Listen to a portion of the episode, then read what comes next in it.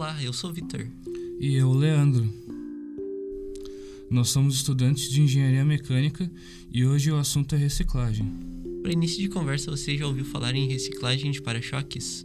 Pois bem, 50% dos para-choques utilizados nos carros atualmente possuem no mínimo 10% de material reciclado. Mas por que apenas 10% dos materiais utilizados nos para-choques são reciclados e não 100%? A reciclagem de plásticos em para-choques deve ser cuidadosa, por ser um componente de grande importância e por ser responsável pela absorção de impacto e proteger seus ocupantes durante uma colisão. Recentemente foi realizado um pequeno estudo para avaliar as propriedades mecânicas de mistura de plástico virgem e reciclado, usando 30, 50 e 100% do material reciclado, com o objetivo de reduzir o valor da produção sem que ocorra alteração da principal característica do componente, absorção de impacto e deformação. Para realizarmos dois tipos de ensaio que representam as principais características dos para-choques: ensaio de tração e de impacto. Para quem não sabe, o ensaio de impacto consiste basicamente a submeter o corpo de prova a um grande impacto, com uma espécie de pêndulo, exatamente na região central do corpo, a fim de analisar a absorção e dissipação do choque mecânico.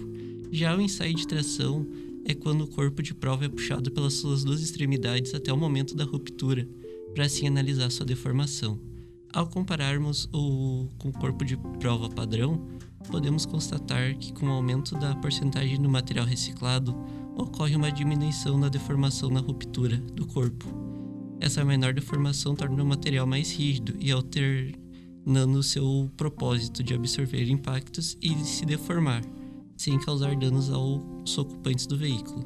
Apenas o material com 30% de reciclagem se aproxima do valor de deformação adequado. Acima desse valor, pode-se perceber uma brusca alteração, impossibilitando a sua utilização para essa aplicação.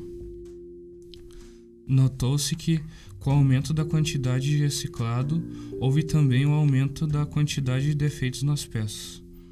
Esses defeitos não interferiram no comportamento mecânico de forma significativa, até que a força máxima fosse atingida. A partir deste ponto, onde a propagação de trincas tem uma grande influência na deformação até a ruptura, os defeitos foram determinados na deformação.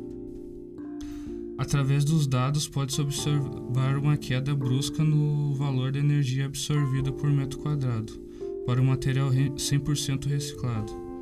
A superfície de fratura desses corpos de prova mostrou vários poros dentro do material que foram responsáveis pela fragilização do mesmo. O aumento de defeitos com o aumento da porcentagem de reciclado é justificado pelo maior valor de viscosidade do material plástico, em relação ao 100% virgem, confirmando durante o processo de injeção das peças. Para o 100% reciclado, em particular, a alta viscosidade dificultou o preenchimento do molde, sendo necessário aumentar a temperatura de injeção, o que acarreta um aumento de custos da fabricação da peça, houve diminuição, diminuição significativa na resistência ao impacto das misturas em relação ao material virgem. Embora essas amostras não tenham apresentado defeitos, os dados mostram a influência do reciclado no aumento da rigidez do material. E por hoje é isso.